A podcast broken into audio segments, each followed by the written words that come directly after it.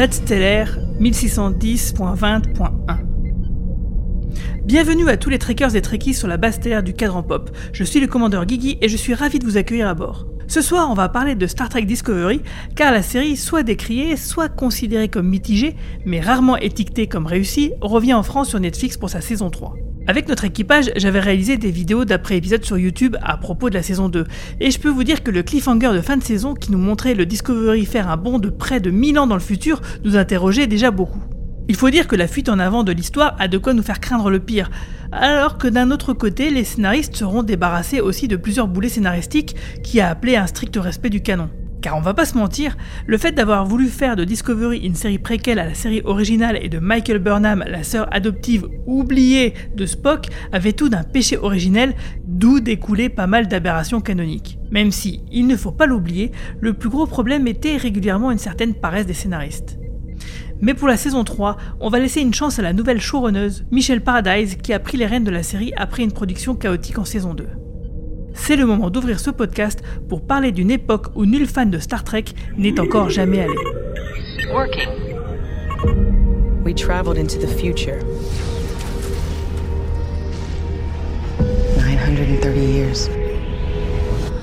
A one-way trip. No going back. Welcome to Discovery. Come in. Discovery, did you copy?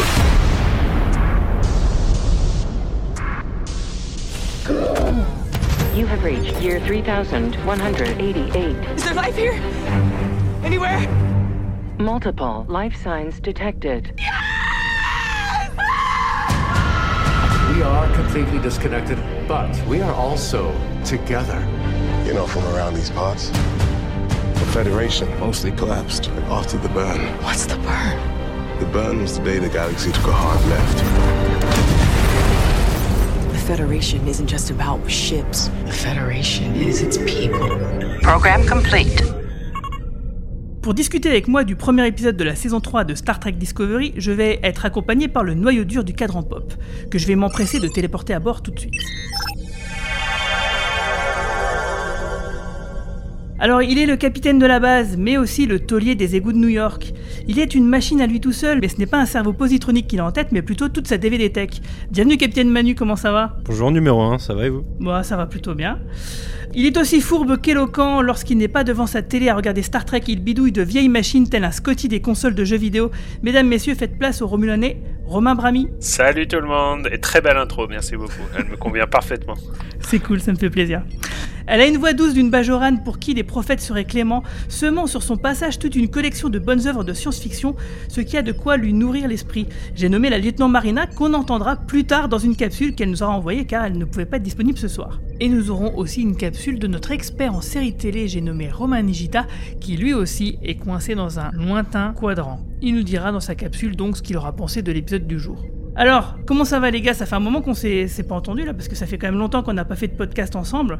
On va se prendre les nouvelles les uns des autres, surtout que, bah, en plus de ça, euh, il y a sûrement des auditeurs de la bande FM euh, qui vont nous découvrir, parce que maintenant on passe aussi euh, sur, en plus des, podcasts téléchargeables sur toutes les plateformes de podcasts comme Apple Podcast, Podcast Addict, Spotify, etc. bah, on peut aussi nous écouter bah, à la radio sur la bande FM tous les dimanches soirs sur Radio Campus Lorraine 99.6 à Nancy, 106.1 à Metz, ça fait Stardate, c'est bien. Mais aussi les mercredis sur RPL à 89.2. Euh, bah donc, euh, comment ça va les gars? Bah écoute, moi ça va. euh, ça fait en effet un bon mois et demi qu'on n'a pas dû se parler. C'était l'occasion de faire quelques podcasts et puis voilà, la vie, la vie dé- déroule son cours. Sinon à côté de ça. Ouais, toi t'as fait quand même pas mal de nouveaux podcasts. Il y a le dernier podcast sur Leftovers qui est sorti. Ouais, c'est ça, en partenariat avec le Lemon Adaptation Club, donc sur le coin pop, on a sorti euh, deux parties sur un podcast de Leftovers, on a 6 heures de podcast à peu près. Euh, Wow. J'ai un, un podcast que je repousse aussi depuis quelques semaines qui est celui de Tales from the Sewer, du coup sur les Tortues Ninja, le numéro 3 sur le, le film des années 90. Et puis voilà, déjà, ça serait une, une bonne base avec le retour de Star Trek et on devrait parler Watchmen très bientôt. Ah cool. Et toi, Romain Écoute, moi, ravi parce qu'en ce moment, j'avais pris pas mal de retard sur Lower Decks que j'ai rattrapé et euh, Discovery qui recommence, donc euh, le, fan de Star Trek en moi est ravi. Il y a un autre truc qui me rend très très content en ce moment, au-delà de ma petite fille euh, qui est née il y a pas très longtemps, c'est de voir une nouvelle génération de fans de Star Trek que je suis sur Twitter. Alors des gens qui qui sont pleins d'opinions qui ne sont pas les mêmes, mais qui en même temps, je trouve ça vraiment cool de, voir une nouvelle génération de fans de Star Trek qui est arrivée avec la franchise d'Abrams, qui est arrivée avec Discovery euh, voilà, qui ont une vision de la franchise qui est franchement assez différente de la mienne, mais en même temps, je me dis que c'est pas grave. L'important, c'est que Star Trek arrive pour une nouvelle génération, et je suis très fier de voir ces, ces, jeunes gens euh, aimer euh, Star Trek comme je l'ai aimé à une époque. oui, oui, donc je vois pas mal de dessinateurs aussi sur Twitter qui lancent des super fan art, et donc je suis assez d'accord avec toi. donc bah, là, ce soir, on, va parler de Discovery, bien sûr, hein, mais on va évoquer avant rapidement les news qui touchent à la franchise. on va juste passer sous silence les multiples rumeurs et déclarations ici et là qu'on a tous les quatre matin euh, sur les projets d'un quatrième film de la Calvin Timeline, du film Star Trek de Quentin Tarantino ou celui de Noah Wiley, parce que c'est des rumeurs qui disent tout et leur contraire.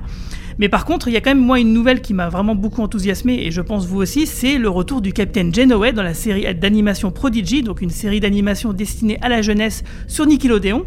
Euh, et du coup, bah, moi, je trouve que c'est super parce que ça va être une, série d'enfants avec des enfants. Et donc, du coup, d'avoir le capitaine de Starfleet la plus maternelle qui soit, je trouve que c'est une super idée. Euh, ouais, c'est une, une, super nouvelle. C'est une super nouvelle. En fait, je m'en fous un peu. Voilà, je vais être honnête avec toi. Je m'en fous un peu parce que j'adore Kate Mulgrew, mais je suis pas forcément fan du Captain Janeway. Comme tu le sais, je suis pas un fan de Star Trek Voyager. Et surtout, euh, sans, sans être médisant vers l'animation, parce que je suis fan d'animation en général, mais pour moi, la portée d'un personnage qui reprend sa voix pour une série d'animation n'est pas exactement la même qu'un personnage qui revient et qui reprend son uniforme pour la série en live.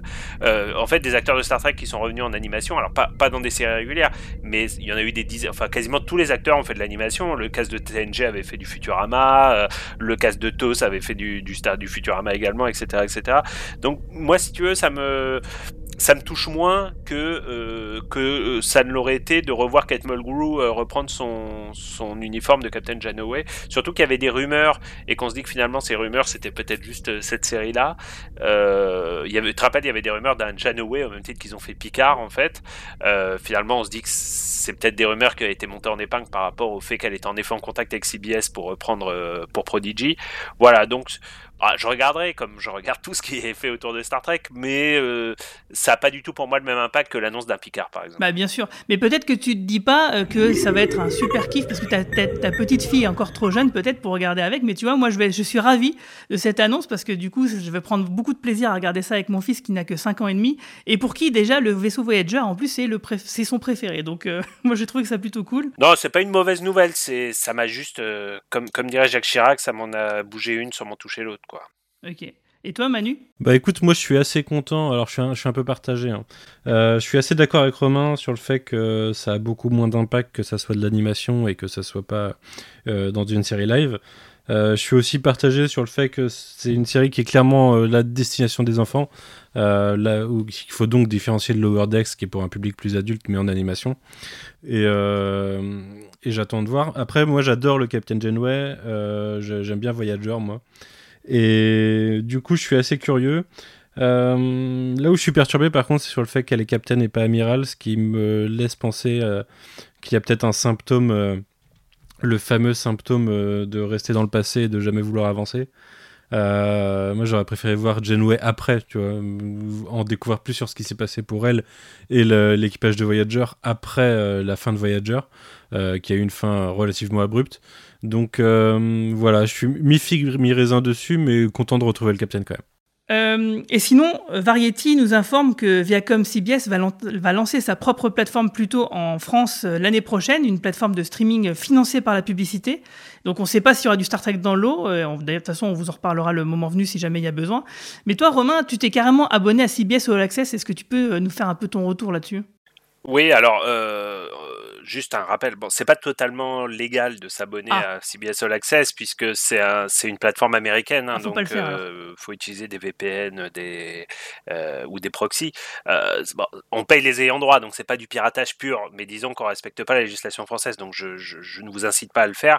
Et d'autant que c'est un peu du luxe puisque finalement la plupart des séries qu'on veut voir sur CBS All Access sont disponibles en France sur Amazon ou sur Netflix. La raison pour laquelle je me suis abonné à CBS All Access, c'est que je voulais voir le Wordex pour, en particulier pour faire ce podcast, et que comme tu le sais, il n'est pas encore disponible en France ni nulle part en Europe, et que malgré tout, ce jour de, ça c'est vraiment le, fan hardcore en moi qui parle, mais ce jour de décalage entre la diffusion américaine et la diffusion euh, française me saoule, et me saoule d'autant plus que je suis énormément d'Américains qui eux ne se gênent pas à spoiler l'épisode euh, dès le dès le jeudi matin pour nous, si tu veux. Donc pour moi, c'est un peu fondamental de voir l'épisode. Donc ouais, je me suis abonné à CBS All Access. En ce moment aux États-Unis, avec la, sortie de Discovery, ils offrent un, un mois d'abonnement, donc c'est quand même pas négligeable. Euh, ça m'a permis de voir que bon, c'est sûr que c'est le paradis du fan de Star Trek, puisqu'on y retrouve tous les films, toutes les séries et toutes les nouvelles séries. Euh, on y retrouve aussi des choses qu'on n'a pas forcément en France. Donc je parlais de Lower Decks, mais aussi, vous savez, tout ce qui est bonus. Il y a une émission de Will Wheaton euh, euh, de débrief hein, qui fait un peu ce qu'on fait nous dans elle, ce podcast. elle est disponible sur Facebook. Hein? Ah d'accord, je savais pas, mais en tout cas, voilà. Bon là, elle est complètement intégrée dans le package autour de l'épisode. Tu sais, t'as le lien pour voir ça, t'as le lien pour D'ailleurs, souvent, je la relaisse sur la page Facebook du Coin Pop si ça vous intéresse. Voilà. Et euh, par contre, je me suis rendu compte que quand même Netflix a une avance, euh, comme souvent, majeure d'un point de vue technique, parce que Lower Deck, c'est défini, c'est des diffusions en HD 1080p sans HDR et euh, en stéréo. Euh, Alors que Netflix, on voit les séries Star, enfin en tout cas, euh, oui, ben, on voit Discovery en HDR, Dolby Vision si vous avez Apple TV et en 4K. Euh, bon, évidemment, 90% des gens en ont rien à foutre, ils vont regarder ça sur leur écran d'ordinateur et pour eux, ça va changer à peu près rien. Mais moi, je suis un peu équipé et c'est vrai que je me rends compte que voilà, Netflix, l'avance qu'ils ont sur le streaming, ils le volent pas complètement et que techniquement, ils sont très très en avance. Après, je suis ravi d'être abonné à CBS parce que c'est vrai que c'est la chaîne de Star Trek. Euh, Est-ce que je le resterai à l'issue du mois d'abonnement gratuit? J'en suis absolument pas sûr. Ok. Donc, on va parler de Discovery, on va parler de l'épisode de ce soir, mais avant ça, je voulais vous demander, est-ce que vous vous souvenez ce que vous disiez de la saison 2 lors du bilan de l'an de l'an passé? Alors moi, je m'en souvenais plus du tout. Mais comme tu nous avais un peu spoilé le fait qu'on allait en parler, j'ai réécouté ce que j'avais dit l'année dernière. Mais euh, sincère- il y a 18 mois, comme le faisait remarquer Manu, hein, c'est même pas l'année dernière, c'est il y a 18 mois. Mais sincèrement, non, je me rappelais absolument pas. Et d'ailleurs, euh, sans aller trop en avance, je ne me rappelais pas du tout de la saison 2 que j'ai qui est complètement sortie de ma tête. Ok, bon, on va écouter ce bilan tout de suite.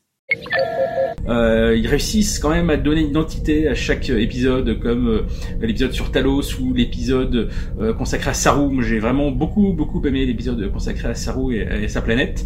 En plus, on avait vraiment des, des renvois très utiles aux, aux petits euh, webisodes ou aux short treks plutôt euh, qui avaient été euh, lancés avant le début de la saison. Tous euh, goupillent bien, euh, grosso modo, en, à la fin de la saison. Et je trouve que bah, tout ce qui est utilisation de l'Enterprise, de Pike et de Spock, Là aussi, tout fonctionne très bien. Euh, Ethan Peck dans le rôle de Spock, euh, rien à dire. Hanson Mount, euh, que moi j'ai beaucoup aimé dans Hell on Wheels, là aussi dans le rôle de Pike, et ben on aimerait en voir plus. Le, le la cerise sur le gâteau, c'est la passerelle de l'Enterprise. Quelle, joie de voir le design original, mais réalisé avec les, moyens d'aujourd'hui. Donc pour moi, quasi sans faute. Le seul gros problème, comme je le notais déjà sur la saison 1 et en début de saison 2, eh ben, c'est le personnage de Michael. On ne sait toujours pas quoi il sert, on comprend toujours pas son rôle. Euh, là évidemment, il y a une histoire avec sa famille Spock, mais on comprend toujours pas son rôle à bord de l'équipage et il faudrait vraiment qu'il réussisse à nous éclaircir ça. Le précédent était intolérable, où ça chiale toutes les 5 minutes, c'était horrible quoi. Mais il y a, aussi quand même cette fin d'épisode qui est très sympa sur l'Enterprise, quelque part très symptomatique. Parce que tu dis que finalement, finir la saison Discovery sur l'Enterprise sans, sans Discovery et sans l'équipage de Discovery, quelque part tu réalises que euh, finalement Discovery tout le monde s'en fout et de cette saison et que la seule chose qu'on retiendra euh, finalement tu vois c'est presque c'est presque la morale d'une fable en fait cette fin de d'épisode où tu dis finalement la seule chose qui était vraiment cool dans la série c'était l'Enterprise euh, Pike et Spock. Et du coup la série se termine comme ça et c'est très bien. Du coup la dernière scène où euh, Spock revêtit son uniforme historique et rejoint sa plateforme de science sa station de science je l'ai trouvé super et vraiment vraiment très très jolie scène. J'ai trouvé que cette saison était assez inégale. Et ce qui m'a beaucoup déçu par rapport à la première saison, que je trouvais beaucoup plus équilibrée dans les bons et les mauvais épisodes. Là, j'ai trouvé qu'il y avait plus de mauvais épisodes que de bons moments ou de bons épisodes bien écrits. Mon impression générale est quand même que c'est un peu moins bon que la première saison. Prometteur au début, ça partait dans des bonnes directions, on avait des bonnes intrigues Star Trek, on avait parfois une meilleure réelle, parfois une très mauvaise réelle, on avait un meilleur équipage, une meilleure, une meilleure ambiance d'équipe. Et surtout, on partait sur une intrigue qui, sur le long terme, avait l'air intéressante, même si on voyait déjà vers quoi ça se dirigeait. Et ça, pourrait, ça aurait pu être bien si ça n'avait pas pris des facilités scénaristiques assez aberrantes sur les 5-6 derniers épisodes, où là, on a l'impression que les scénaristes ont fait un anévrisme et, euh, et sont partis dans des choses complètement débiles. Euh, on sacrifiait la cohérence scientifique et la cohérence de l'histoire, en fait, tout simplement même, pour créer de l'émotion, mais de l'émotion qui, au final, est complètement gâchée par le fait que, que c'est pas cohérent, que certaines choses devraient pas avoir à se passer. On a des morts inutiles, on a des, de, de l'action inutile. Alors c'est une saison 2 euh, du coup assez particulière. Je suis partagé parce que j'ai adoré la partie Pike, j'ai adoré la partie Enterprise en fait. Là où en même temps j'étais déchiré parce que je trouve que c'est dommage de devoir se rattacher à la série originale euh, pour pouvoir faire quelque chose, mais c'était ça qui était la meilleure partie de cette saison. Et c'était, c'était une meilleure saison techniquement, ça, ça, ça, faisait du grand spectacle, c'était plutôt pas mal d'un point de vue visuel, sauf qu'au final, voilà, c'est, en fait c'est complètement gâché. Et alors, cette explication de fin qui essaye de, de d'effacer la continuité du Discovery euh, pour justifier qu'on n'a jamais entendu parler de ces personnages et de ce vaisseau avant, euh, complètement débile, euh, enfin fait de façon complètement débile, ça n'a aucun sens. Bah donc euh, oui, moi, moi le, bilan de la saison 2, c'est que bah quand même il faut quand même remettre les choses dans leur contexte pour cette saison 3. Donc le Discovery est allé dans le futur pour empêcher une entité, euh, une intelligence artificielle euh, de mettre la main sur certaines données pour devenir encore plus puissante. Euh, sauf que moi, j'ai jamais trop compris ce concept parce qu'en allant dans le futur, rien nous dit que l'IA, eh ben, elle les attend pas à, l'autre bout du vortex et que du coup, ça ne ferait que déplacer le problème. Donc ça, c'est un premier truc un peu idiot. Ensuite, à partir du moment où l'intelligence artificielle euh, se téléporte euh, sur le, le, le Discovery, ben, je comprends pas pourquoi ils annulent pas la mission. Et à partir du moment où l'intelligence artificielle est détruite à bord du Discovery, je comprends pas pourquoi la mission n'est pas annulée. Donc ça, c'est vraiment des choses quand même très biscoté euh, de la saison 2 de Star Trek Discovery que j'espère ne pas revoir euh, dans la saison 3. Euh, donc là, pour l'instant, c'est un peu tôt pour en parler. On va, on va écouter ce que vous disiez déjà il y a un an et demi à propos de vos attentes sur la saison 3 et puis vous me direz si vos attentes, elles ont évolué par rapport à ça. Et puis bah, l'ouverture sur la saison 3, bah, c'est quasiment quelque chose que moi j'avais, euh, comment dire, deviné, anticipé, euh, souhaité au lancement de la série, parce que moi ça m'embêtait beaucoup de faire à nouveau une série préquelle, et je me disais, bah tiens, ça se trouve, c'est un peu un faux concept, ils nous font croire que c'est une préquelle, et ensuite après ils vont aller dans le futur, puisque Nicolas Meyer qui bossait sur euh, la saison 1, un peu comme consultant, avait parlé de voyage dans le temps, et ben voilà, c'est ce qu'ils nous font pour la saison 3, ça y est, on va enfin pouvoir se dégager de tout ce qui existe dans la continuité et enfin partir sur des bases nouvelles. Donc j'attends encore plus la saison 3 que euh, je n'avais attendu la saison 2. Donc pour moi, même si ça n'est pas loin de là la meilleure série de la franchise, euh, Next Generation et Deep Space Nine reste intouchable pour l'instant, et eh ben Discovery pour l'instant c'est quand même pas mal du tout, c'est bien mieux que Voyager, c'est bien mieux que euh, Enterprise globalement. là où je suis optimiste, c'est que je me dis qu'en envoyant tout ça dans le futur, euh, la saison 3 aura au moins un intérêt de découvrir ce futur, justement, quelque chose qu'on n'a encore jamais vu. Même si euh, il y, a des attaches comme George Dew, on sait qu'à un moment il va falloir que le personnage revienne à une époque connue, sinon ça n'aura aucun sens, euh, la section 31 je suis quand même assez hypé par l'idée, euh, vu que j'en ai vraiment marre, moi, d'être dans le passé, si tu veux, je suis assez hypé par cette histoire d'être dans le futur, même avec un équipage du passé, et euh, voir la fédération dans 900 ans, donc euh, très très postérieur même à, Nemesis, enfin à tout, quoi, tout ce qu'on a connu. Ça, ça me hype pas mal, par contre. Et, et, et à la limite, et, c'est marrant parce que euh, je me rappelle, c'était une des rumeurs, je sais pas si tu te souviens, avant même le lancement de Discovery, on disait qu'en fait, euh, ça, serait, ça serait une histoire de voyage temporel, que euh, pour des raisons évidentes de timeline et tout, la série ne se passerait pas dans le passé et qu'en fait dès le premier épisode ou le deuxième épisode, il serait projeté dans le futur. Finalement, la série n'a pas du tout pris cette, euh, cette direction, enfin jusqu'à maintenant où cette fois c'est le cas quoi. Et euh, ouais, ça je suis bien excité. Franchement, euh, je serais je serais content de retrouver Discovery euh, dans le futur, beaucoup plus que je ne l'étais de le retrouver dans le passé.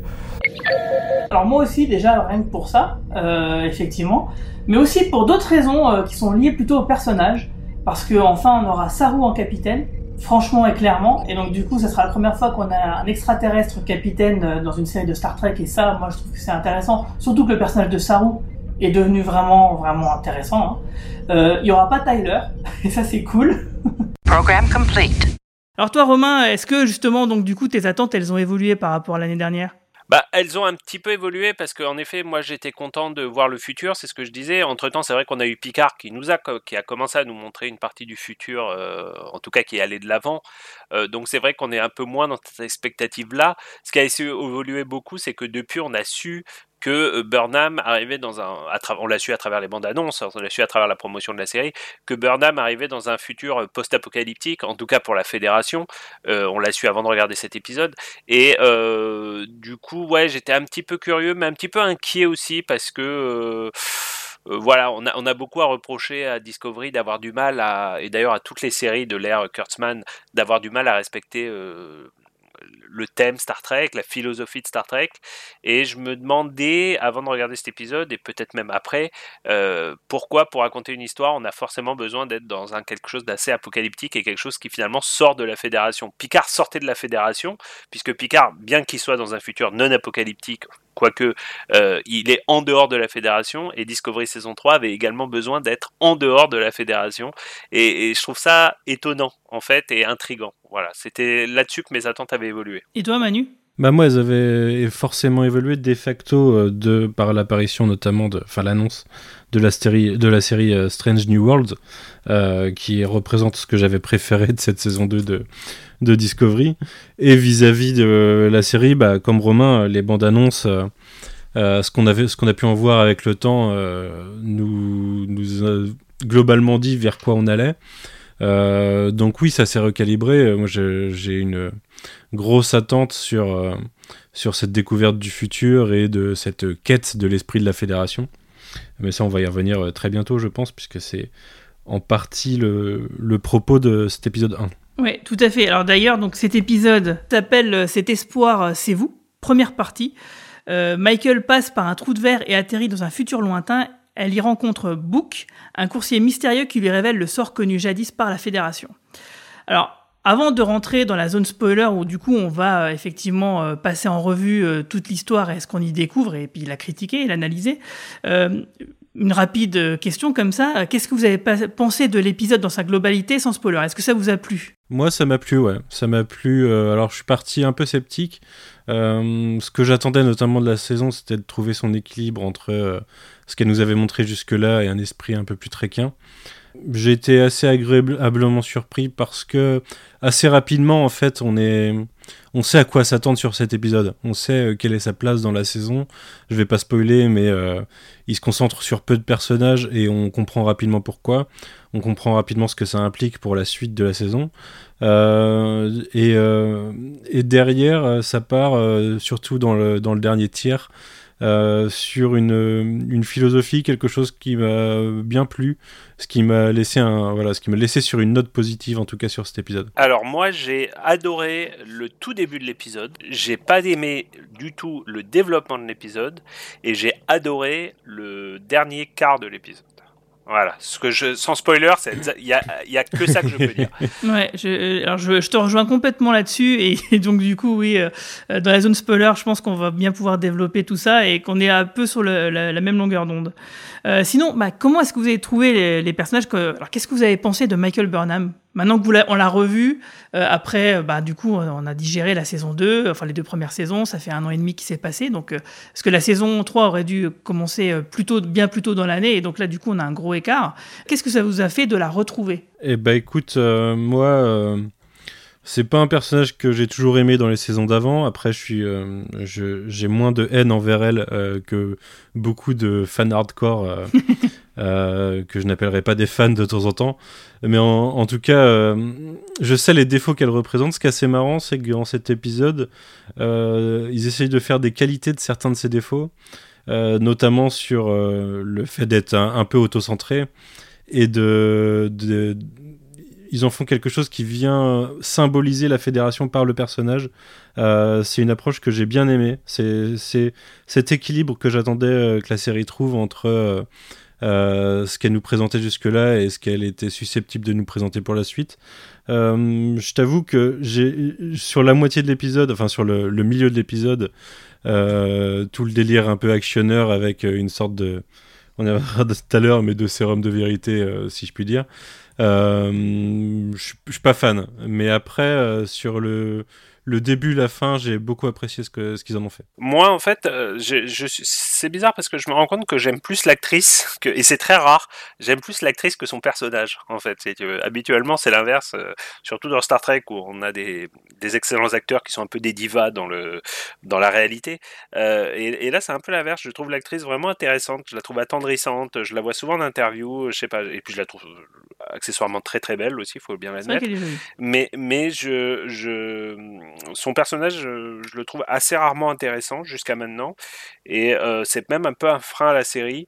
Donc la revoir, euh, pourquoi pas, mais euh, elle m'intéresse moins presque Saru, tu vois, typiquement, ou même que ce nouveau personnage qui avait été quand même pas mal teasé, hein, Book, ou, ou, plus important, le chat de Book, qui m'intriguait également beaucoup.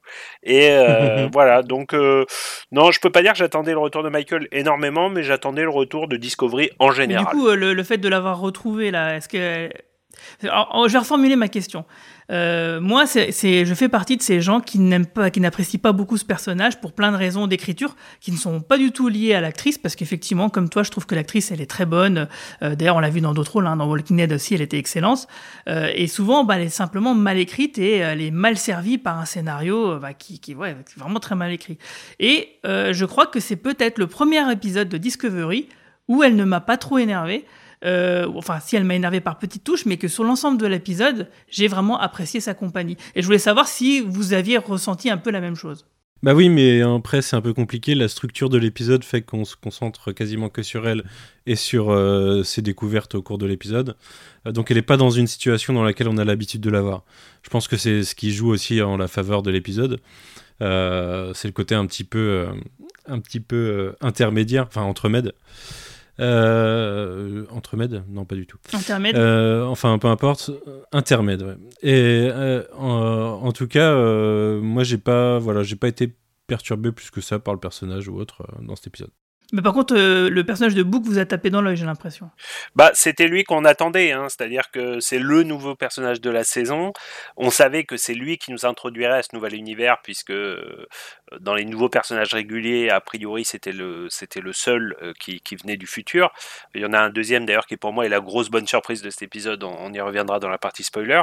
Donc c'était voilà, on l'attendait parce qu'on savait que c'est lui qui nous donnerait des réponses dès la bande-annonce. C'était lui qui commençait à nous donner des réponses avec cette séquence que je me permets de spoiler, puisqu'elle est dans la bande-annonce, où elle disait, euh, en voyant le, logo de Starfleet, le, le badge de Starfleet, tu crois en fantôme, tu crois encore en fantôme, ou quelque chose comme ça. Et donc on savait que les réponses viendraient de lui. Donc oui, ce personnage m'intéressait pas mal. Ok. Bah, avant de rentrer justement dans la zone spoiler, euh, est-ce que vous avez un petit mot sur la réalisation, la musique, les effets spéciaux? Euh, Parce que moi, pour ma part, euh, j'étais assez content de la réalisation de l'épisode jusqu'au moment où il y a des scènes d'action absolument imbuvables parce que la caméra, bah voilà, on dirait que désolé, mais on dirait que le monteur il, a une crise de, de, de Parkinson et que c'est juste illisible et que je ne comprends toujours pas pourquoi il n'utilise pas des trépieds quoi. Ça me rend complètement dingo. Ah, c'est parce que tu es une personne âgée. Euh... ouais, mais tu vois, c'est, je trouve que c'est. Ça survolte inutilement une scène d'action qui fonctionne déjà plutôt bien parce que bon, au niveau des chorégraphies, des angles de vue, euh, du décor et tout, c'est déjà plutôt sympathique. Je veux dire, on n'a pas besoin de se la jouer Fast and Furious à secouer la caméra pour faire semblant que ça va vite, quoi. Ouais, je suis d'accord, mais après c'est une scène dans l'ensemble. Euh, je pense qu'on parle tous de la même. Hein. Euh, c'est un, un, défaut de l'épisode, mais à côté de ça, euh, moi, le, le, tout premier truc que je me suis dit au début de l'épisode, c'est ah putain, c'est beau quand même. Le, décors, lancement, l'arrivée de, ouais, l'arrivée de Burnham, enfin la, scène, la scène d'intro est magnifique. Il y a de la découverte de planètes un peu plus tard qui est aussi très belle. moi, j'ai trouvé que l'épisode était, était solide, était bien réalisé et surtout avait des beaux effets. Je l'ai préféré à la réelle de Picard, je pense, qui piquait un peu plus j'ai l'impression qu'il y a un petit peu plus de moyens là-dessus, ou alors c'est simplement qu'ils sont plus, euh, plus inspirés, mais je suis assez d'accord avec ça. Je crois que les moyens viennent de, du fait que ça a été tourné en Islande, en fait, si je dis pas de bêtises. Ah. C'est ce que j'ai vu en tout cas dans le. Je me demandais justement le truc de Will Wheaton et, euh, et, et, ça se voit, c'est beau en fait, si tu veux. Les images sont belles et, et, et c'est surtout cette première partie que je trouve réussie. Euh, après, il y a un autre moment dans l'épisode que, que moi j'ai pas du tout aimé euh, à aucun niveau, la réalisation, image, thématique, scénaristique, mais je peux pas en parler sans spoiler. on va rentrer tout de suite dans la zone spoiler. Red alert!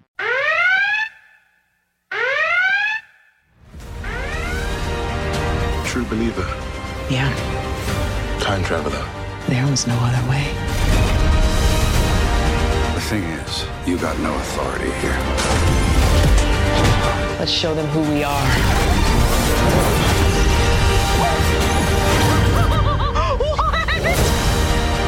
We all want a future that's real, that matters. The Federation gave us the resources and the mandate to solve the biggest, most troublesome problems in the galaxy. And I may question, and I may fear, because the problems often seem insurmountable. But haven't we always risen to meet them? We have work to do, but if things were easy, it wouldn't be worth it. huh?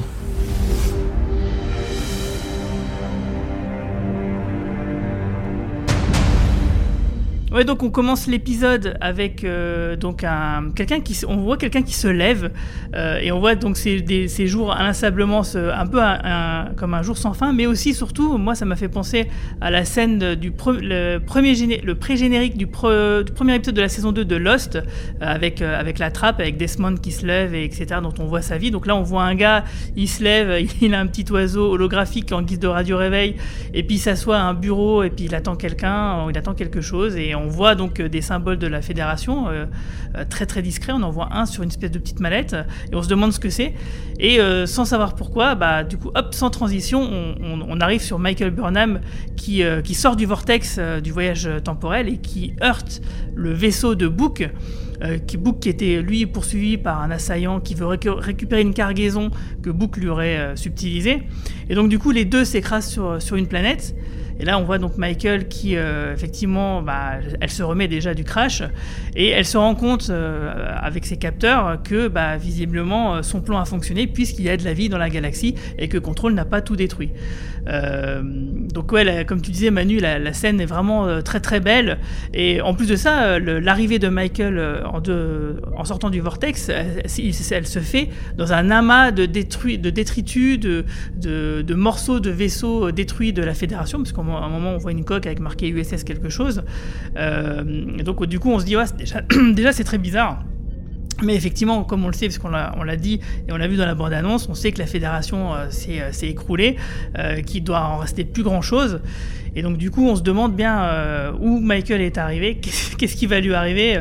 Et euh, on se rend compte aussi que le Discovery ne la suit pas, pour une raison bah, qui est que bah, les voyages temporels en général, euh, ça se fait pas toujours comme on le veut. D'ailleurs, c'est un peu ce qui avait été fait dans le film de J.J. Abrams, hein, si vous vous souvenez.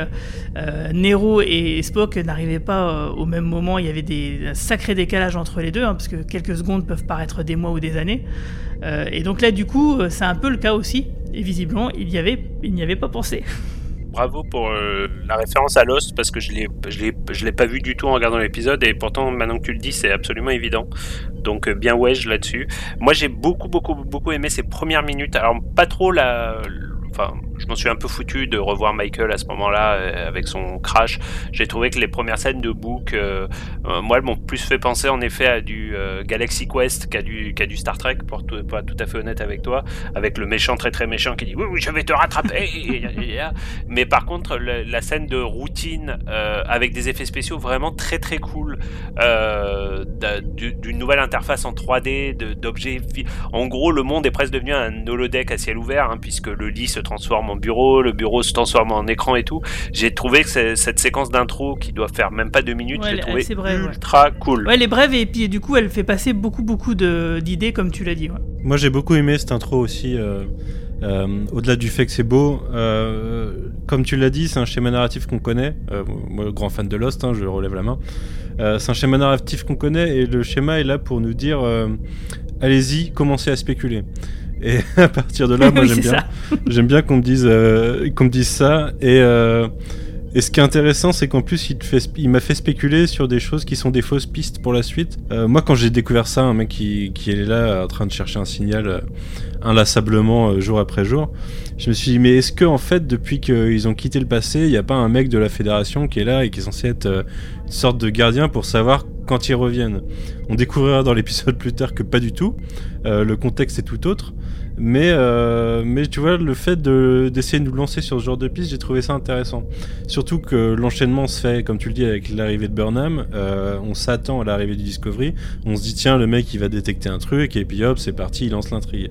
Alors que non, en fait, il va arriver plus tard. On va découvrir euh, quel est son, son but ultérieurement. J'ai bien aimé. Je trouve que scénaristiquement, il nous.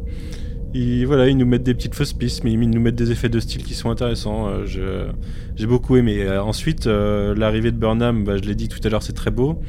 Et personnage de Book introduit, introduit peut-être au forceps, mais de façon efficace. Surtout que lui aussi, il nous réserve quelques petites surprises pour la suite. Donc jusque-là, ouais, j'étais agréablement surpris en tout cas. Un petit truc moi qui m'a un peu embêté alors sur Michael Burnham, c'est que à chaque fois que je la vois qui commence à, pleurer, bon là elle, allait le faire et elle s'est retenue. Alors je me, dans ma tête je me suis dit est-ce que euh, Michelle Paradise donc euh, la showrunneuse euh, et scénariste euh, de, de l'épisode euh, avec Alex Kurtzman, est-ce qu'ils ont pas fait un troll en disant ah vous ayez cru qu'elle allait pleurer comme dans la saison 2 mais en fait vous voyez non elle sait se retenir maintenant. Dans ces moments-là je me dis toujours mais putain mais où est passée son éducation à la vulcaine quoi? Parce que ça a pas l'air du tout d'avoir marché. Il y a beaucoup de choses dans. Je rebondis sur ce que tu viens de dire. Il y a beaucoup de choses dans cet épisode. Il est loin d'être parfait cet épisode. hein, on, va, on va en parler.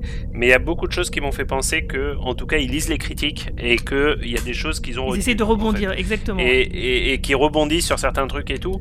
Et en effet, ce- ce- ce- cette évolution de Burnham dans un personnage. euh, mais il y a aussi l'humour. Il y a beaucoup plus d'humour dans cet épisode euh, que, que moi j'ai trouvé assez raté d'ailleurs. Mais en tout cas, il y, a- il y a une tentative de faire un peu d'humour dans une série qui en avait quasiment pas ou qui en avait presque exclusivement à travers le personnage de Tilly.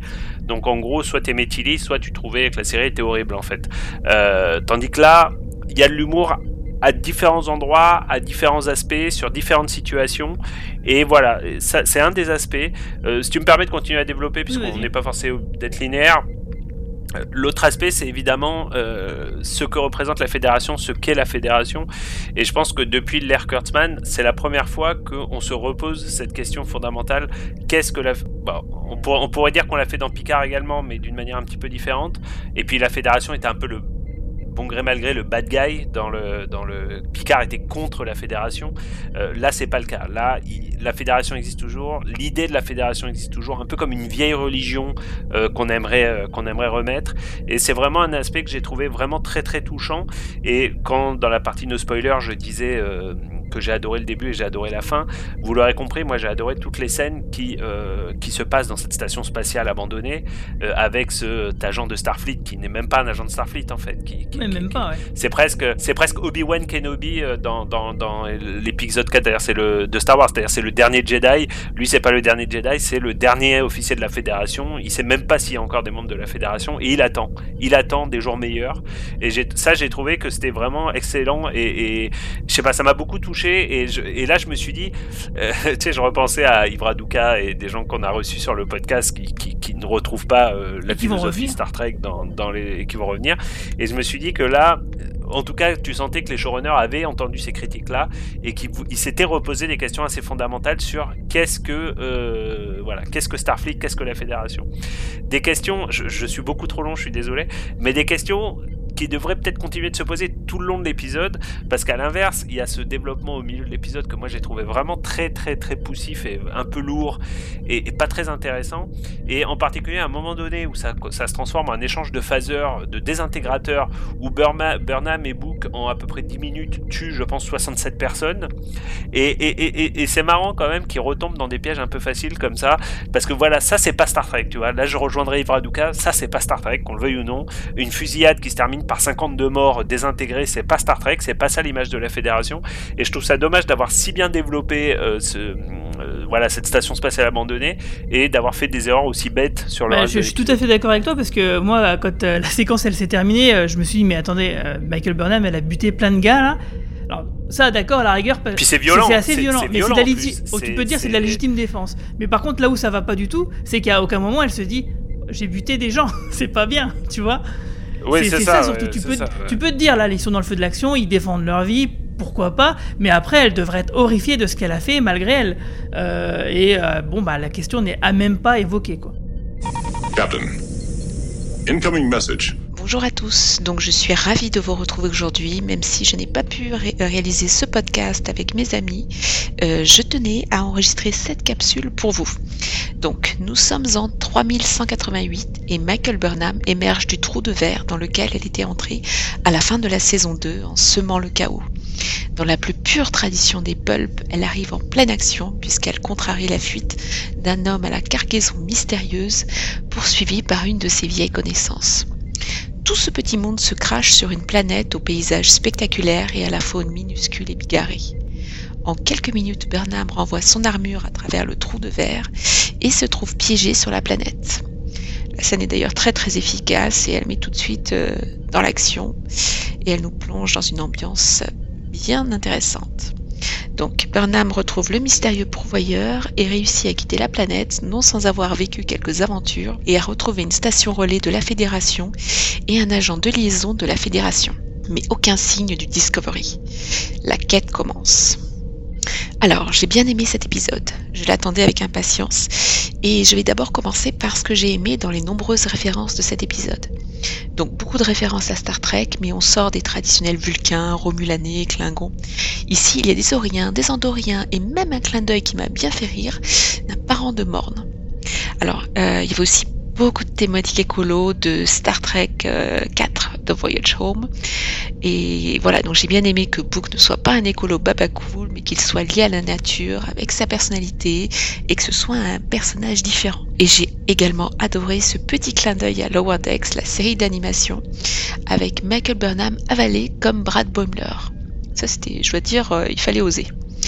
Donc la première scène avec ce gardien de reliques dans un magnifique espace où les atomes se reconstituent sans cesse est juste magnifique.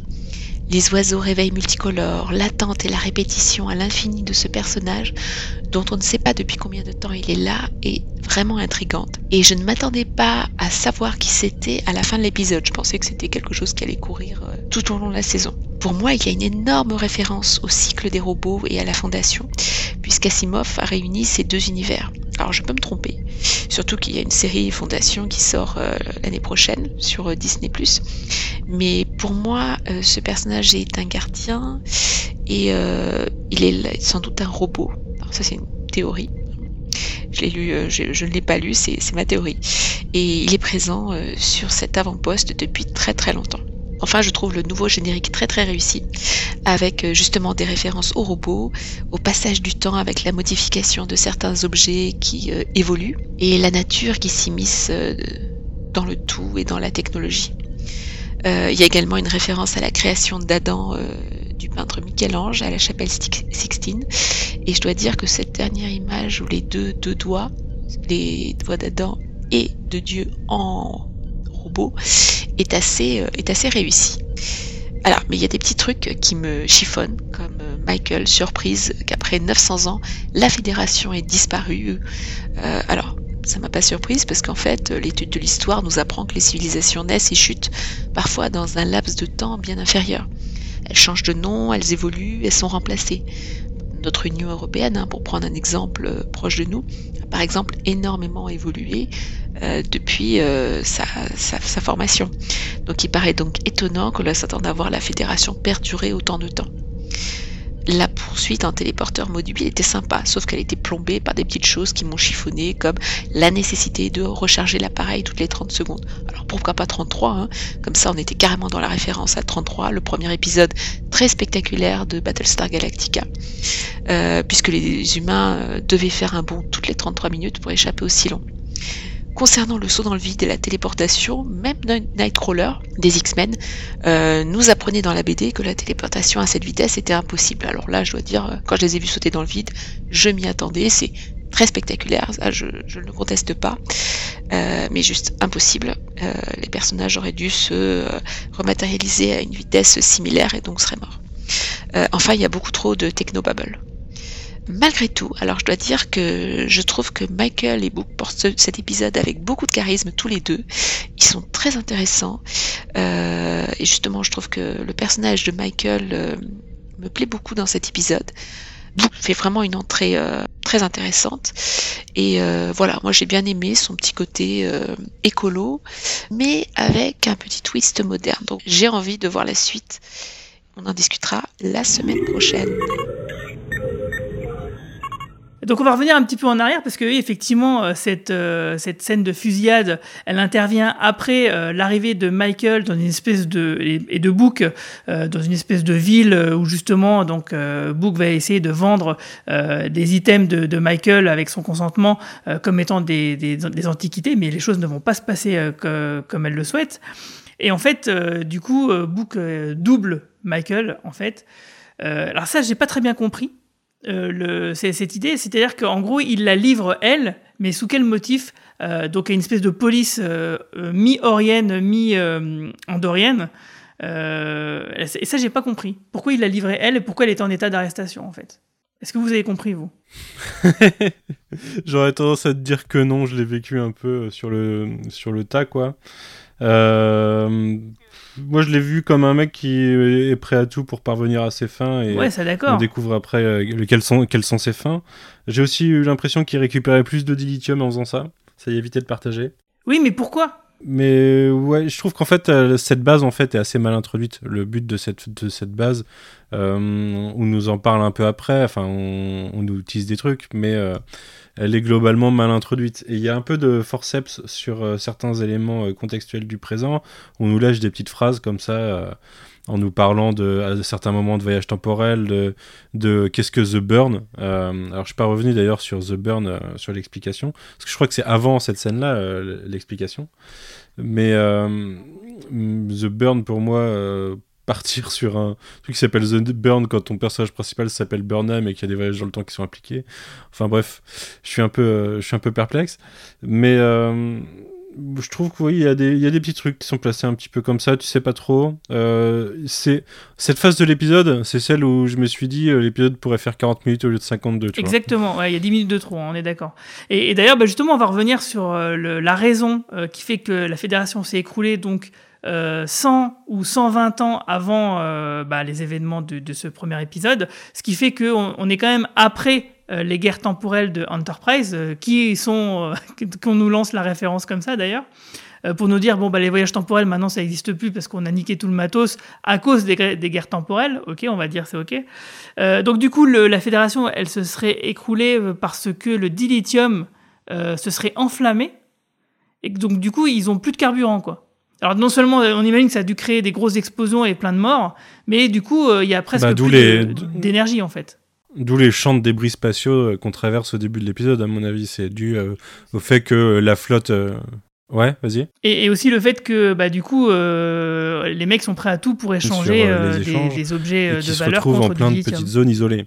Je trouve que ça, pour la suite de la saison, c'est hyper important, hyper c'est assez passionnant à voir et sur euh, quelle est la place de la fédération au milieu de tout ça aussi. Euh, ça, c'est ce qui me ça, me, ça me chauffe pour la suite.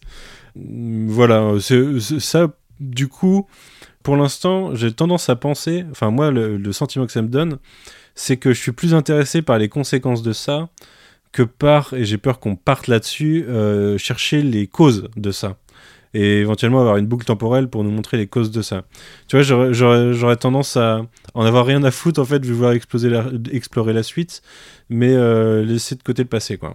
Et je sais pas ce que vous en pensez. Oui, je suis assez d'accord avec toi. C'est vrai que c'est beaucoup moins intéressant de savoir pourquoi que les conséquences, parce que là, effectivement, on a un nouveau statu quo d'un univers qui est assez vaste et du coup, bah, énormément euh, bah, d'histoires peuvent découler de ça. Euh, Qu'est-ce qu'il arrivé à l'Empire Klingon? Qu'est-il arrivé à ce qui reste de Romulan euh, suite aux événements de Picard? Qu'est-ce qui est arrivé à Bajor? Enfin, à tous les peuples qu'on aime bien, qu'on a connus précédemment, qui sont dans une nouvelle, totalement une nouvelle configuration. C'est en effet une des. À mon avis, ils vont ils vont au moins l'évoquer, puisqu'il faudra quand même bien qu'ils se déplacent de planète en planète euh, dans cette saison. Euh, ceci étant dit, ça m'a amené à une réflexion où je me dis quand même que euh, la bande à Kurtzman a quand même, et c'est peut-être je dis la bande à Kurtzman, mais c'est peut-être cette nouvelle génération de scénaristes, a quand même énormément de mal à imaginer un monde sans argent, ce qui était quand même le cas de Star Trek. Et c'était déjà une surprise dans Picard, qui était un monde qui se passait, une série qui se passe dans une fédération qui existe toujours, où la notion d'argent, de valeur, etc., euh, revenait très très souvent euh, dès finalement dès que Picard part dans la planète, euh, enfin part de la planète Terre, tu sais, on, euh, comment son pilote lui dit je coûte très cher en fait, ce qui avait surpris un peu les gens parce que dans Star Trek il n'y a pas il a pas d'argent. Et là tu te rends compte que tout de suite dès le premier épisode il te réintroduit cette notion de valeur monétaire et, et finalement ce, ce, ce, ce, cliché scénaristique est il faut trouver de la monnaie pour arriver à ses fins en fait si tu veux. Et, et, et, et finalement c'est assez fainéant parce que ça, là aussi, c'est pas très Star Trek, si tu veux, qu'on le veuille en, ou non. En même temps, le, cette absence d'argent, elle est euh, interne à la fédération à Starfleet. Elle n'existe pas dans toute la galaxie puisqu'elle est Ferengi. Elle est interne à Starfleet, mais c'est marrant quand même que ça revienne aussi. Oui, je suis d'accord. c'est vrai qu'ils insistent euh, beaucoup là-dessus. Dans, les deux séries. Et, et, et, voilà, je trouve ça remarquable, on va dire. Il aurait fallu mettre des Ferengi dans cette, dans cette ville et ça se serait mieux passé, je pense. Oui, c'est vrai, c'est vrai d'ailleurs. Et voilà. Et ensuite, moi, pour reparler de Picard, il y a un truc qui m'a quand même étonné, c'est à quel point j'ai trouvé que ce monde futuriste qu'on nous présente, hein, qui n'est qu'une planète, hein, c'est pas, on n'est pas dans le centre de l'univers, mais qui est même une ville dans une planète. Moi, moi ça m'a étonné. J'ai trouvé que là aussi, j'ai trouvé ça un peu fainéant parce que ça, j'ai trouvé que ça ressemblait énormément à cet épisode de Star Trek qui se, euh, de Picard qui se passe dans ce casino. Vous savez, j'ai trouvé avec ces hologrammes, ces machins, ces trucs, cette activité partout, etc. Premièrement, j'ai trouvé trouvé que ça faisait, ça ressemblait à cet épisode de Picard. Deuxièmement, et c'est une, critique que je me suis faite moi-même et que j'ai relu énormément sur Internet après, j'ai trouvé que ça faisait beaucoup plus Star Wars que Star Trek. Et il y a beaucoup de choses dans cet épisode, et en particulier dans ce, dans ce milieu d'épisode, qui va de cette séquence jusqu'à, euh, vous savez, quand l'alien finit par sortir du vaisseau et, euh, et bouffer les gens, j'ai trouvé que ça, ça ressemblait énormément à, euh, à Star Wars en fait. Et je sais pas, je m'y suis pas trop retrouvé. J'avoue que je m'y suis pas retrouvé. aussi qu'il y avait un côté contrebandier assez, assez flagrant. Ouais. Je suis assez d'accord. Ah, ça fait, ça fait beaucoup. Ça fait même penser, quoi qu'on pense de ce film, mais ça fait même vraiment penser au, au, enfin, au, dernier Star Wars avec Han Solo. Euh, tu sais, quand il, justement, il a une énorme créature dans son. Mais si tu regardes le propos écologique qui est développé par la suite, c'est Ouais, le réveil de la force, c'est ça. Tu sais, il a cette énorme créature qui contrebandise. et euh, le, le, truc s'échappe, il se met à bouffer les méchants les uns après les autres. C'est quasiment la même scène, en fait. Hein. Si tu réfléchis bien, le développement de la scène, c'est quasiment le même, en fait. Bah ouais, mais Kurtzman, c'est le pote de J. Abrams. Ouais, alors là, par contre, euh, on n'est pas très linéaire. Hein, tu nous excuseras, Guigui, mais je pense que. on voyage dans le temps, c'est pas grave. un peu tous les. voilà, on voyage dans le temps. Mais par contre, pour le coup, j'ai trouvé qu'on revenait aux racines de Star Trek avec c'est très naïf, hein, c'est un peu cucul à praline, mais j'ai trouvé quand même que quand on se rend compte qu'en effet, euh, Book n'est pas vraiment un contrebandier, enfin c'est un contrebandier, mais il fait ça dans le but de sauver des, espèces disparues et des espèces menacées de la galaxie, et que finalement il les, récupère dans un immense refuge à la fin, une planète refuge. Là, j'ai trouvé vraiment que la série retombait sur ses pieds et euh, je m'y attendais presque plus en fait, si tu veux, et j'ai trouvé que du coup le personnage que au début je m'étais dit encore un énième Han Solo de l'espace, euh, euh, contrebandier casse-cou, et on sait, dès la première scène, on sait que lui et Burnham, ils vont finir ensemble. Hein. Euh, dès qu'ils se regardent, tu sais que c'est comme ça. Mais le fait finalement d'être dans ce personnage qui a des valeurs et qui a même des pouvoirs un peu des pouvoirs un peu surnaturels euh, j'ai trouvé que ça, je sais pas. Bizarrement j'ai pas aimé cet épisode mais j'ai aimé les bases que ça pose sur le reste de cette saison. Bah, en tout cas euh, bah, justement Book euh, on pourra en parler un petit peu. C'est quoi ces histoires de pouvoir qu'il a donc il peut visiblement interagir avec des végétaux et avec donc des animaux et en faisant ça il a comme des petits points qui s'illuminent sur son front et, et sur sur le haut de son nez euh, à votre avis, c'est quoi? Ça ne peut pas être des pouvoirs, c'est une sorte Il y a forcément de, de l'implant ou de la génétique ou quelque chose comme ça, non? Ouais, je sais pas. Ça peut être une espèce euh, qui, enfin, il peut être d'une. Pour moi, il est pas humain, ouais. Ouais, c'est pas très clair en effet s'il est terrien ou s'il est pas terrien. Moi, j'ai choisi de penser que c'était un alien euh, qui du coup a ce, voilà, un espèce de pouvoir comme ça. Sinon, on verra. J'espère qu'ils vont pas nous lancer dans des trucs de transgénisme ou de machin comme ça, je sais pas quoi. Mais à, la limite, vu que c'est Star Trek, on s'en fout. J'ai envie de dire, bah voilà, il a des pouvoirs, euh, voilà. Why not après tout? Je me, je me, suis posé une question, moi, c'est que euh, il me semble qu'on sait des photos de tournage qu'on va aller euh, sur la planète d'Esril et qu'il a des marques qui ressemblent à celles d'Esril éventuellement en mode bioluminescent. Est-ce qu'il peut pas y avoir une sorte d'évolution ou d'équivalent de symbiose avec des végétaux ou des animaux qui pourrait, qui pourrait amener une, enfin, tu vois, une espèce proche de celle d'Esril en fait Ouais, ce serait intéressant, ouais. Captain, incoming message.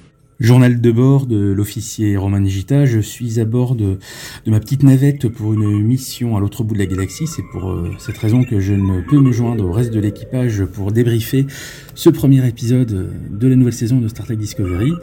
Eh bien, je vais euh, tenter de vous en parler euh, à bord de, mon frêle esquif en attendant que j'arrive à destination. Euh, bien ce premier épisode de cette saison 3 de Discovery, eh bien comme à chaque début de saison Discovery, on peut dire qu'on est franchement accroché, euh, même si derrière par la suite il y a des déconvenus, probablement, bon, on verra la, suite des saisons, mais ce premier épisode, bah, comme d'hab, hyper spectaculaire, hyper accrocheur, euh, on s'en prend euh, plein la figure, notamment au niveau visuel, euh, puisque donc ils sont allés tourner en Islande, pour les extérieurs de, de ce premier épisode, bah, ça se voit, le l'argent est à l'écran comme on dit. Euh, donc vraiment à ce niveau-là, Star Trek Discovery ne nous a jamais déçus. On est vraiment dans euh, dans une gamme de, de production euh, très élevée pour euh, ce qu'on voit actuellement à la télé, y compris pour les effets spéciaux, les maquillages, etc. Enfin voilà, on a l'habitude avec Discovery et là on n'est pas déçu. Euh, euh, grosse surprise quand même, on, bah, on ne voit absolument pas l'équipage à part euh, Michael Burnham, ils, tiennent ça jusqu'au bout. Moi je, je me disais quand même, on va les voir arriver, ça va être le cliffhanger fin d'épisode, le Discovery, on va avoir un message de Saru ou des autres. Non, rien, rien du tout. Là ils tiennent vraiment le, truc jusqu'au bout. Combien de temps est-ce que ça va durer? Bah, Ça je suis assez impatient de, de voir comment ils vont se sortir de là. la dynamique avec le, le nouveau perso, avec Book, dont on comprend à la fin de l'épisode que c'est un peu le Alain Bougrain du bourg de l'espace.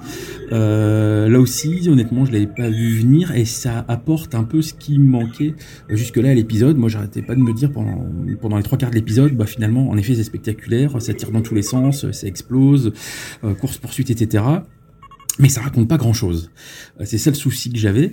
Et finalement, avec ce perso euh, de protecteur des animaux de l'espace, euh, enfin qui protège les animaux, mais qui tire quand même sur tout le monde. Hein. Il tue des Andoriens et, et, euh, et des Orions euh, sans problème, mais bon, il protège les animaux. Donc voilà, la morale est sauve. Bref, donc ce personnage qui, qui, protège les animaux de l'espace, et puis cette thématique sur justement ce problème de, de, ressources énergétiques, donc le cristaux de dilithium qui vont, qui vont exploser dans toute la galaxie, et ce qui provoque un espèce d'effondrement de la civilisation euh, et ben j'ai l'impression qu'ils nous font un peu euh, une thématique euh, bah, environnementale, écologiste euh, pour cette saison, qui évidemment résonne totalement avec les préoccupations bah, du monde réel actuel, et c'est assez intéressant. On a ce, ce côté bah, un peu le monde post-pétrole, les espèces en danger. ça rappelle évidemment un peu Star Trek 6, Terre inconnue, avec l'explosion d'une lune Klingon qui était leur réserve de dilithium et qui à l'époque se voulait un petit peu une métaphore de l'explosion de Tchernobyl et des fondements de l'URSS. Ben, j'ai l'impression que c'est un peu vers ça qu'ils veulent nous, nous emmener, ce, cette disparition du dilithium qui fait que la, euh, la fédération s'effondre. Euh, bah, c'est un peu euh, voilà le, le problème euh, qu'on connaît aujourd'hui avec le pétrole. Si le pétrole disparaît, est-ce que nos civilisations vont s'effondrer? On a un petit peu le même problème évidemment en ce moment avec une certaine pandémie. donc voilà, il, cette fin d'épisode me rassure un peu plus sur ce que cette saison Discovery a envie de raconter, parce que c'est aussi un peu ce qu'on attend d'une série Star Trek, c'est que ça raconte des choses de notre monde à nous.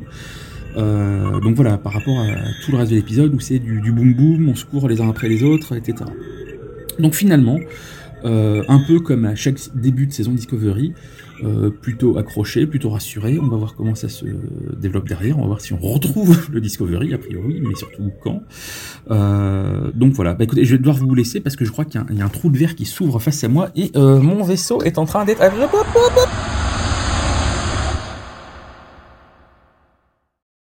En tout cas, moi, il y a quelque chose qui fait que j'ai plutôt bien apprécié ce retour, bien plus finalement que le retour de la saison 2. Euh, euh, et, et en fait, je pense que ça tient à l'écriture, malgré tous les défauts qu'on a énumérés, et ils sont nombreux, et c'est vrai qu'ils sont là.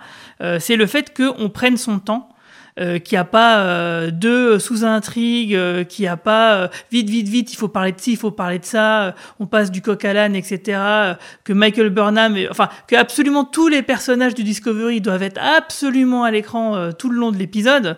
Euh, et que du coup là on commence à isoler un personnage, on se concentre dessus et que du coup on imagine que bah, l'épisode 2 ou 3 bah, ce sera le retour du Dis- Discovery et on va se concentrer sur certains personnages du Discovery.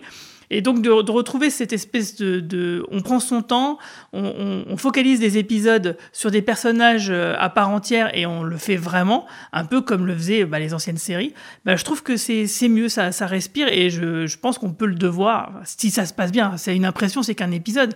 Mais si ça se confirme, bah, peut-être qu'on on devra ça donc à la nouvelle showrunneuse de la série. Bah, c'est ce que je disais en début de, en début de, en de podcast, c'est que à partir du moment où tu te rends compte de la de ce que, de ce qu'est et sa place dans la saison, c'est-à-dire qu'il est là pour te montrer ce qui arrive à Burnham avant euh, le retour du Discovery et qu'en fait tu sais, euh, tu pouvais le deviner même dès les trailers, que de facto le, le Discovery va arriver au moins, euh, je pense, des mois ou des années après. Ce qui fait que euh, là on nous place une intro et que derrière on va découvrir euh, la Burnham d'après. Ça va lui permettre d'évoluer assez rapidement et que nous on a, on a des bases sur ce que sera sa mission d'après. Je trouve ça intéressant. Ah ouais, vous vous projetez sur euh, plus, sur euh, plus Ah d'un oui, an. oui, Ouais. facile. Ah, moi, j'avais pas- j'avais perçu un mois, j'avais pas Ah, si tu si tu regardes un sa coupe non, de cheveux moi, dans les trailers, pense, hein, à moins qu'elle se fasse des implants. Ah ouais, c'est clair. Et, euh, et d'ailleurs, euh, et du coup, hein, une chose qui est intéressante, c'est que souvent, euh, Michael Burnham, dans les deux premières saisons, elle était mise un peu artificiellement au centre de l'attention, de dire c'est elle qui sait tout, etc. Et donc, du coup, tout passe par elle. Ben là, du coup, ça serait légitime, puisqu'elle aura euh, des années d'expérience euh, de- de- d'avoir vécu dans cette époque-là. Et du coup, c'est elle qui va pouvoir naturellement guider l'équipage du Discovery. Et là, du coup, ça pourra ça, se faire de manière plus naturelle, Bah, c'est ça, c'est qu'on inverse la énervante. On inverse la problématique en la rendant naturellement la personnification de Starfleet. Exactement. Et, euh, et ça peut donner quelque chose d'intéressant derrière, parce que ça veut dire que au final, elle incarne. le- On, on a découvert un personnage du passé qui va incarner le Starfleet du futur, euh, et du coup, en quelque sorte, c'est c'est presque méta dans le sens où on essaye de nous dire que euh, on va retrouver l'esprit du passé de Star Trek à travers euh, les personnages récents, quoi. Enfin, les, les nouveaux personnages. Je, le vois plutôt comme ça. Alors, ça veut pas dire que ça sera forcément réussi, mais en tout cas, je trouve que, l'idée et l'intention, euh, bah, elles sont bonnes. Bah moi, l'intention, pour moi, elle est, euh, elle est symbolisée. Alors là, c'est pareil, on va tout à la fin de l'épisode euh, par ce, fameux moment où, après avoir discuté avec ce, veilleur, on va dire, ce membre non officiel de la fédération, euh, on part sur la vraie mission de Burnham et de ces trois personnages, enfin du coup des trois personnages en comptant Burnham, et qu'il y a la phrase euh, euh, Nous sommes peu, mais notre esprit euh, n'en est pas moins diminué enfin n'en est pas pour autant diminué. Euh, J'ai trouvé que la phrase était très forte et, et fonctionnait vraiment, résonnait vraiment dans, dans un cœur de Trekien. Et franchement, ça m'a donné le smile sur cette fin d'épisode. Moi, là, j'ai adoré la fin de l'épisode. Je crois, je crois que je l'ai déjà dit, mais j'ai trouvé que cette séquence était particulièrement réussie. J'ai trouvé que ce, personnage était très très touchant. Euh, ça montrait en effet que. euh, Moi, j'ai trouvé ça méta en fait, que pour, pour utiliser un mot qu'aime bien Manu. J'ai trouvé ça très méta. J'ai trouvé qu'en ce moment, on avait besoin de. l'id- Enfin, c'est quelque chose qui revient souvent dans les discussions, mais qu'on a besoin de l'idéologie de Star Trek. En fait, on vit dans un monde qui est très anxiogène, très difficile, qui est un peu en, train de se disloquer euh, pour plein de raisons différentes. Et je trouve que l'idéologie euh, futuriste, euh, pacifiste, humaniste de Star Trek est nécessaire. Et cette fin, moi, elle m'a parlé plus que que dans le cadre de cet épisode, tu vois ce que je veux dire Et euh, j'ai été très touché, j'ai trouvé que ça donnait de très très bonnes bases. euh, j'ai trouvé ça un peu curieux qui qui passe autant de temps sur l'intrigue de retrouver Discovery parce qu'on sait depuis le début que Discovery, euh, enfin il n'y a pas de suspense si tu veux, Discovery sera là dans, dans, dans les prochains épisodes. Mais je sais pas, cette fin, moi, elle m'a, elle, elle a largement compensé tout ce que j'ai pas aimé dans, dans l'épisode. Ouais, je, je suis complètement de cet avis. Alors, c'est vraiment parce que je sais plus si c'est avant le lancement de, de l'enregistrement ou, ou après, on a parlé du fait qu'il y avait beaucoup de name dropping dans, dans Lower Decks, euh, parce qu'on s'est tous bien sûr abonnés à CBS All Access pour regarder euh, Lower Decks. Euh, Il y, a, y, a quelques, y a quelques références dans cet épisode et c'est marrant parce qu'ils font une référence aux Gorn, ils font une référence, du coup les Gorn, la, la, fameuse créature affrontée par Kirk, je sais plus le nom de l'épisode, mais peut-être Gorn d'ailleurs, de, de TOS, qui, où on lâche qu'ils ont fait exploser une partie du sous-espace ils ont fait exploser 2000 années-lumière ou 2 années-lumière de sous-espace à un moment. Euh, il y a ces, ces, petites références à Enterprise via les, les guerres temporelles. Euh, et il y a un Lurien aussi. J'ai beaucoup aimé avoir la présence d'un Lurien, qui est l'espèce de Morne. Euh, Morne, le, le fameux ah oui, pilier exact, de barre ouais, de, ouais, en de soldat, Deep Space Nine. Ouais. Il y en a un et. Il y a un Cardassien dans cette bande aussi. Ah ouais, j'ai pas vu le pas vu, Cardassien. Ouais, ouais, ouais, ouais, il y a, y a- y a un Cardassien dans cette bande aussi. Ouais, bah, on Mais voit en en tout cas, c'est c'est marrant pareil. de les euh, voir tous ensemble, quoi. Pareil, les Andoriens euh, sont très peu exploités, je trouve, dans la, dans la franchise. euh, euh, là où euh, j'aime beaucoup, euh, je les aime beaucoup dans, dans Enterprise, c'est un des trucs que je retiens de bien dans Enterprise. Euh, et là, on a l'occasion de voir, de voir une, une, alliance d'espèces euh, qui peut être en fait, euh, d'ailleurs, euh, représenter. un- on a peut-être un ensemble de sous-alliances de représentant l'ex-fédération au sein des, de ces différentes zones isolées de l'espace. C'est peut-être quelque chose qu'on va découvrir après euh, dans les, dans les prochains épisodes. Oui, c'est logique, puisque de- les Andoriens font partie, euh, si je me trompe pas, bah, de- d'une des espèces fondatrices de la Fédération. Oui, tout à fait. Euh, vous avez encore d'autres trucs à dire? Je regarde ce que j'avais pris comme note. Euh, alors, on l'a pas dit, on est en 3068. Ce qui veut dire que c'est à la fin du, du, du 30e siècle. Euh, non, au milieu du 30e siècle, du coup, que le The Burn euh, a eu lieu. Parce qu'on est en 3068 et c'est 120 ans Ouais, avant. donc après. bien après les. Ouais, Euh, donc, ouais, en donc deux- juste après les, les guerres temporelles. Ouais, c'est ça, ouais. Parce que les guerres temporelles, c'est 29e siècle. Donc, on est un peu moins de 100 ans après, ouais. Moi, j'aimerais rajouter une dernière chose, c'est qu'il y a une grosse rumeur depuis, depuis qu'on en- a entendu le mot The Burn dans les, les co- diverses communications qui ont eu lieu, qui dirait que The Burn, c'est un rapport avec le nom de Burnham. C'est ce que je disais tout à l'heure, tu m'écoutes pas, alors, Je Romain. refuse. Si, si, non, mais je sais, mais tu, je, je, je le répète, et je refuse de croire en cette rumeur. Et si cette rumeur s'avérait vraie, j'enverrai un mail d'insulte à, À à- à Alex je je le ferai. Voilà, je vous promets que si c'est la vérité, si cette rumeur de fan se confirme, je euh, prendrai mon, comme quand j'étais petit, je prendrai mon stylo et j'enverrai une Tu lettre le, tu le feras à la main, donc. à la main, à l'ancienne, Mais en fait, avec l'adresse et tout. j'arrive pas à me décider de est-ce que euh, est-ce que du coup parce que moi c'était la première chose que j'ai pensé quand j'ai entendu The Burn dans le dans le trailer mais est-ce que c'est vraiment ça?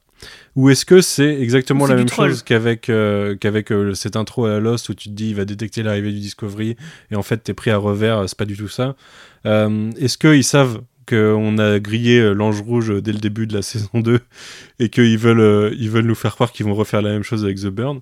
Euh, c'est possible. Ils peuvent en fait essayer de nous le faire dans les deux sens, et dans tous les cas, ils auront un peu gagné et on aura un peu perdu parce qu'on on n'aura jamais réussi à se décider sur le sujet. Quoi. Bon, techniquement, l'ange rouge, je me souviens suffisamment de la saison pour me rappeler que techniquement, c'était quand même plutôt sa mère. Donc, on n'avait pas complètement ouais, si. Non, mais il y a les deux. si, Elle si, l'est si, aussi. moi- Si, si, si, il y avait les deux. Elle l'est aussi, elle l'est On, aussi. on elle savait très bien que euh, le, le truc qui, qui- Parce que les signaux, euh, c'était pas la mère qui les faisait, c'était Ouais, Michael, signaux, euh, ouais.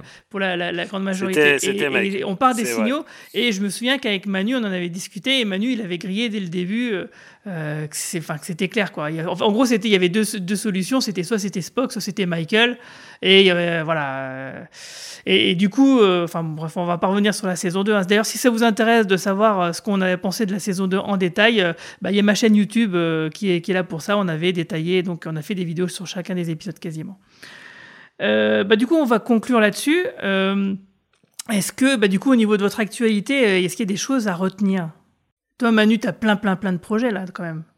Ouais, bah alors euh, que je réfléchisse, puisque je le disais, il y a le podcast Tortue Ninja qui devrait sortir euh, dans la semaine, probablement mercredi. On devrait sortir un After Watchmen euh, avec euh, Arnaud et Corentin de First Print, euh, ex-Comics Blog et Recomics Blog. C'est compliqué tout ça. En gros, on, on va parler de Doomsday Clock chez nous sur After Watchmen. On va parler de Before Watchmen ensuite chez eux le mois prochain. Euh, il y en aura sûrement d'autres euh, sur d'autres euh, œuvres autour de Watchmen. D'ailleurs, il y a Rorschach numéro 1 qui vient de sortir et qui fait à la fois suite aux comics et à la série, puisqu'il y a des petites références. je réfléchis, je réfléchis. Bah, du coup, il y a le podcast The Leftovers à écouter. Il y a un prochain spin-off, mais qui devrait sortir d'ici un mois et demi, deux mois. Donc, bah, en, Ah, tout tu- cas, un peu avant la fin de l'année. Est-ce que j'en parle? Je, En gros, dans le, si vous écoutez l'épisode de The Leftovers, vous aurez aucun doute sur ce que c'est, donc je vais pas, je vais pas le répéter, mais euh, D'accord. c'est à propos d'une série Disney Plus à venir et de l'univers euh, dans l'ensemble qu'elle contient. Donc voilà, c'est pas très compliqué. Euh, C'est bon, j'ai compris. voilà. Et puis il y a des news, il y aura des news sur, bah, vous l'avez vu, hein, il y a un label, de- un collectif de podcasts qui s'est créé, qui s'appelle Bonus Tracks et euh, auquel euh, le podcast Coin Pop et du coup tous ces spin-offs euh, feront partie, qui sera lancé dans les dans les prochains mois officiellement. Là, il y a le teasing sur tous les participants à ce label qui sont qui a actuellement lieu sur Twitter. Donc, je vous encourage à, aller voir notre actu Twitter et puis à, aller écouter les autres podcasts qui sont partagés. Et toi, Romain? Écoute, moi je continue euh, ma chaîne YouTube sur les, les, et les réparations de jeux vidéo anciens. Et j'ai pas mal de trucs. euh, je peux pas en parler là pour le coup, c'est confidentiel, mais on va dire qu'on va passer la seconde euh, euh, sur la chaîne et sur les activités qui ont lieu autour de la chaîne. Donc si vous vous intéressez aux jeux rétro et en particulier à la Nintendo 64, je vous invite grandement à euh, vous abonner à ma chaîne YouTube Mode in France. Euh, voilà, vous verrez ma, ma jolie tête. Euh, par ailleurs, je me suis associé avec un, avec un, un membre de, un abonné qui, est- qui est- qui est suisse et qui s'appelle Matt, Matt Retro Gaming, qui est un super mec et euh, qui a une collection de jeux vidéo absolument hallucinante. Et comme j'ai un petit peu moins le temps de m'occuper de ma chaîne en ce moment, euh, lui de temps en temps, il prend le contrôle de la chaîne, et il présente des pièces de sa collection. Et voilà, la, la chaîne évolue vraiment bien en ce moment et je suis très très fier de, de ce qu'on Je fait. regardais ça avec, avec intérêt parce que je me suis rendu compte que j'étais quand même assez nostalgique de la Nintendo 64, justement. Bah écoute, j'ai des, des grosses choses qui arrivent sur la. C'est le, le Discovery de, Ah, de la super. Nintendo 64 qui arrive bientôt. En tout cas, pour ma part, euh, bah, vous pouvez me retrouver aussi sur le coin pop parce que il y a, j'ai fait donc deux épisodes sur Camelot en attendant bah, la sortie du film qu'on espère qui ne sera pas repoussé ou en tout cas qu'on pourra voir dans de bonnes conditions. Et vous pourrez aussi m'entendre dans le podcast d'Alain Carazé euh, dès mercredi prochain euh, dans toutes les plateformes de euh, podcast, donc euh, pour son podcast Previously, euh, parce que j'y parlerai encore une fois de Twin Peaks The Return. Sur ce, merci à, vous deux de- d'avoir euh, discuté de Star Trek avec moi. On, on vous retrouvera bah, pour d'autres podcasts, évidemment. On retrouvera aussi Marina et puis bah, bien d'autres euh, guests qui vont nous rejoindre tout le long de cette saison, donc pendant 13 semaines. Merci à tous, longue vie et prospérité. Salut. Salut. Ciao tout le monde, bye bye.